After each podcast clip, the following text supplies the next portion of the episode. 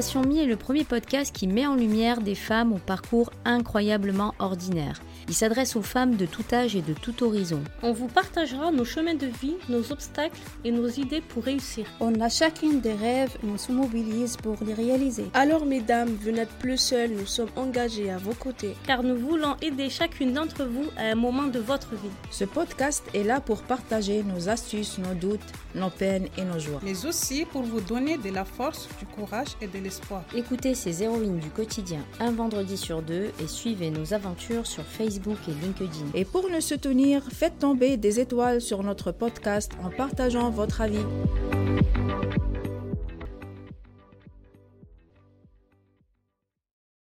Bonjour Mélanie, je me présente, je m'appelle Alima.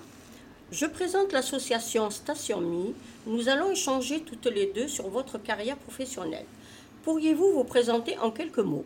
Bonjour Alima, merci de m'accueillir euh, ici. Donc je suis le sage Mélanie, responsable RH euh, et administrative d'une entreprise d'insertion, Provence TLC, basée à Vitrolles.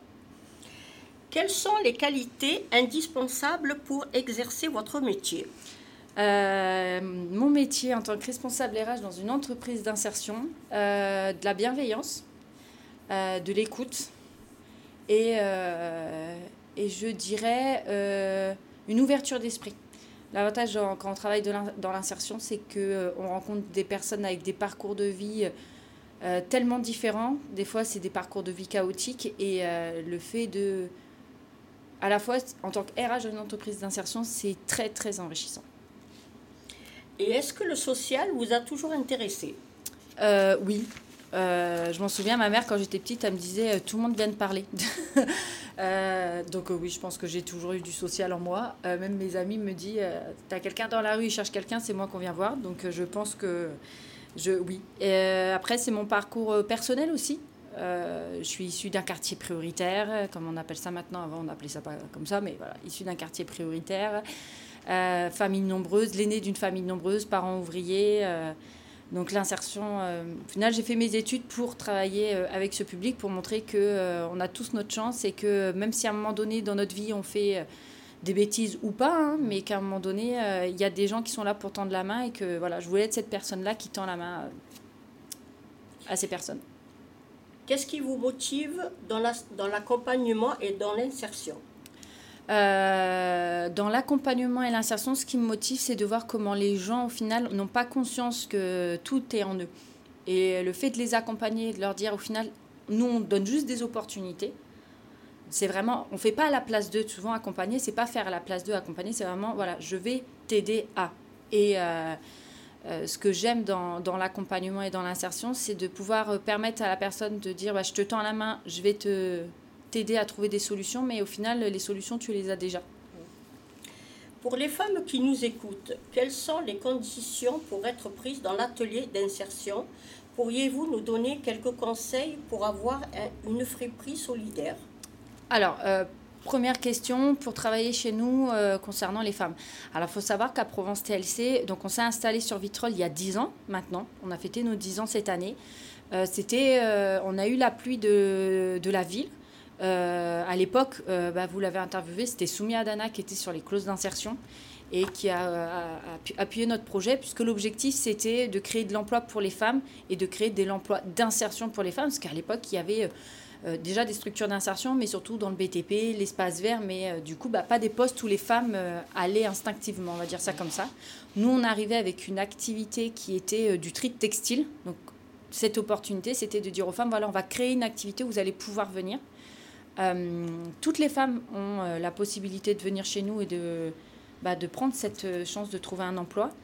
Il n'y a pas de, critères particuliers à part avoir les critères de l'IAE. Donc IAE, c'est l'insertion par l'activité économique.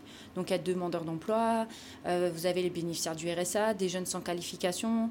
J'ai énormément de mamans qui arrivent et c'est, bah voilà, je me suis occupée de mes enfants, maintenant ils sont grands, j'aimerais penser à moi et travailler. Euh, la chose qu'il faut savoir à Provence TLC, c'est que par contre, on est sur des postes à la chaîne.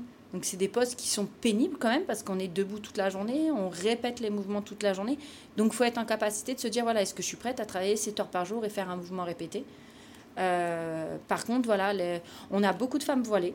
Euh, ça, c'est pas un souci, même si ça devrait pas l'être, mais en soi Nous, ça pose pas problème, puisque du coup, tant que le voile est accroché à l'arrière et qu'il n'y a pas de risque de sécurité avec le tapis, donc du coup, c'est aussi une opportunité pour des femmes qui portent le voile de se dire j'ai la possibilité de travailler à Provence TLC.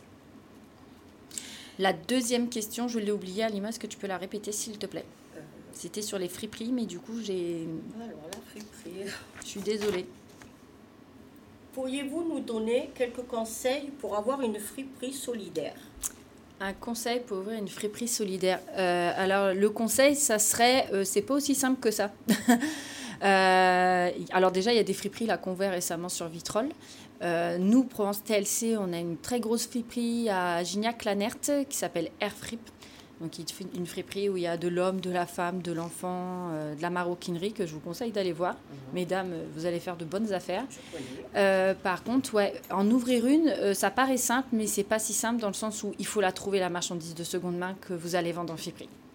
Et à l'heure actuelle, c'est un secteur où trouver de la bonne marchandise, ça a un coût, puisque du coup, bah, ça pousse comme des petits pains. Donc du coup, bah, maintenant, bah, la marchandise est difficile à trouver. Donc je dirais que quelqu'un qui a ce projet-là, il faut seul, ça peut être compliqué pour que ce soit viable après pour la personne. Le but, c'est quand même que la personne derrière puisse se retirer un salaire. Donc c'est bien d'en créer une, mais si derrière euh, on ne crée pas un salaire, ça me paraît compliqué. Et les partenaires avec qui vous travaillez, on peut savoir? Euh, alors, les, alors le monde de l'IAE est à la fois un monde petit et à la fois un monde très grand. Euh, à Vitrolles et, les environs, du coup. Hein. Donc, on va travailler avec les partenaires, euh, ce qu'on appelle les partenaires emploi. Donc, vous allez avoir le Bureau municipal de l'emploi, euh, le PLI, euh, vous allez avoir le Pôle emploi et après des dispositifs qu'il peut y avoir auprès du Pôle emploi. Puis après, vous avez les partenaires sociaux. Et souvent, les femmes, elles vont plus facilement aller soit au BME, parce que du coup, il y a cette proximité de la ville de Vitrolles, soit ça va être les services sociaux. Et là, ça va être plus les CCAS, les MDS ou la VES, la VES qui, est, euh, euh, qui propose quand même un accompagnement pour les femmes sur on va dire certaines femmes, malheureusement, euh, du coup, avec qui on travaille très bien concernant les femmes. Et comment avez-vous choisi d'être sur, sur notre belle ville ensoleillée? Du coup, à titre personnel, comment je suis arrivée à Vitrolles? Donc, à la base, je suis picarde. Vive la Picardie, tant qu'à faire. Hein voilà. Euh, donc la Picardie, donc pour, euh, pour les sudistes, c'est le nord. Euh, j'ai fait mes études à, à, Amiens et en fait j'ai eu l'opportunité pour mon master, j'ai été retenue sur deux universités, l'université de Caen qui est en Normandie et l'université de Montpellier. tant qu'à partir, bah, je me suis dit autant partir au soleil. Et je suis, je suis arrivée à Montpellier pour, à l'université Paul Valéry pour faire mon master. Durant mon master, euh, ma dernière année, je l'ai fait euh, euh, en alternance avec une structure à l'époque qui s'appelait le CLAF Insertion, qui était basée à Toulouse, mais qui s'occupait de l'école de la seconde chance à Montpellier. Et du coup, j'ai fait là-bas mes stages pratiques. et du coup, j'étais sur la partie déjà accompagnement, formatrice, comment... je ne sais pas si vous connaissez l'école de la seconde chance à Marseille. Alors l'école de la seconde chance, euh, que ce soit Marseille ou Montpellier, est le même principe. C'est des jeunes euh, en fracture euh, scolaire hein, qui ont arrêté l'école. Tu peux avoir des mineurs comme des majeurs. Et en fait, on va vraiment les redynamiser. On va refaire des formations de savoir de base. On va les accompagner sur leur projet pro. c'est un très beau dispositif. J'ai beaucoup aimé travailler là-bas. Et en fait, le CLAF Insertion m'avait proposé à l'époque, avant que j'obtienne mon, mon, diplôme, ils m'ont dit, écoute, on a eu des marchés sur Marseille, est-ce que tu es prête à partir sur Marseille? Euh, en toute franchise, ma famille qui était dans le Nord m'a dit Mon Dieu, tu pars à Marseille. Parce que de, quand tu te fies dans le Nord à ce que, tu vois à la télé, tu te dis Mais où tu vas? Euh, Et je suis arrivée à Marseille, 14e arrondissement, euh, quartier Le Merlan. Donc c'était très sympa. J'ai beaucoup aimé. J'y ai, travaillé pendant deux ans. J'ai été formatrice pour des demandeurs d'emploi. et je suis arrivée seule avec ma valise à Marseille. Et euh, la structure pour laquelle j'étais a malheureusement a, coulé. Hein. donc j'ai été licenciée éco et j'ai été repris par une autre structure euh, toujours dans l'insertion et qui m'ont mis à disposition au début pour Provence TLC quelques années plus tard. Et Provence TLC, bah, au début, c'était un CDI et quelques salariés en intérim d'insertion. Et quand ils ont été conventionnés entreprise d'insertion, euh, ils m'ont proposé un poste à temps plein. Donc je suis arrivée à, Provence, à Vitrolles et à Provence-TLC. Donc Vitrolles, euh, il y a 10 ans, je connaissais absolument pas. Ah ouais. Vous avez tout découvert. C'est ça. Et comment vous avez associé votre vie professionnelle et votre vie privée? Euh, bah, Comme toutes les femmes, je sors les rames régulièrement. Euh, euh, je fais 35 heures semaine, j'ai deux enfants, donc un petit garçon de 8 ans et une petite fille de 5 ans. Je n'ai pas arrêté de travailler quand j'étais enceinte, donc il a fallu gérer grossesse et travail. après, c'est une organisation. Heureusement, il y a les centres aérés, il y a les crèches, il y a les nounous. c'est une vraie organisation qu'il faut avoir. j'ai un, ils ont un papa quand même. Euh, le papa fait beaucoup d'heures aussi et du coup, à l'époque, euh, quand on a eu mon fils, on était en horaire décalé, donc c'était encore plus compliqué. Maintenant, on est à peu près sur les mêmes horaires, donc on arrive à s'organiser sur qui amène les enfants ou quoi. Mais c'est vrai que les deux premières années de maternelle, de mémoire, mon fils, il allait au périscolaire le matin et le soir.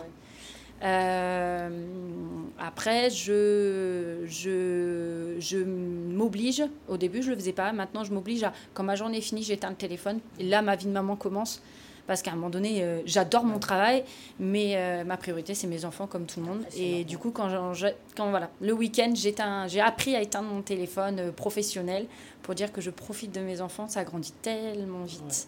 C'est une organisation. C'est vrai que je planifie tout. Alors, je suis quelqu'un qui planifie tout, qui a un agenda papier. Si je le perds, je perds ma vie. Euh, je prépare, j'ai le planning repas qui est préparé. J'ai voilà, il y a tout qui est préparé, les rendez-vous. Voilà, je note tout. J'ai un planning où tout est calé pour pouvoir euh, tout gérer et pas stresser. Voilà, organisation. Hashtag organisation, les dames. ben, écoutez, Mélanie, ce fut un agréable moment passé en votre compagnie.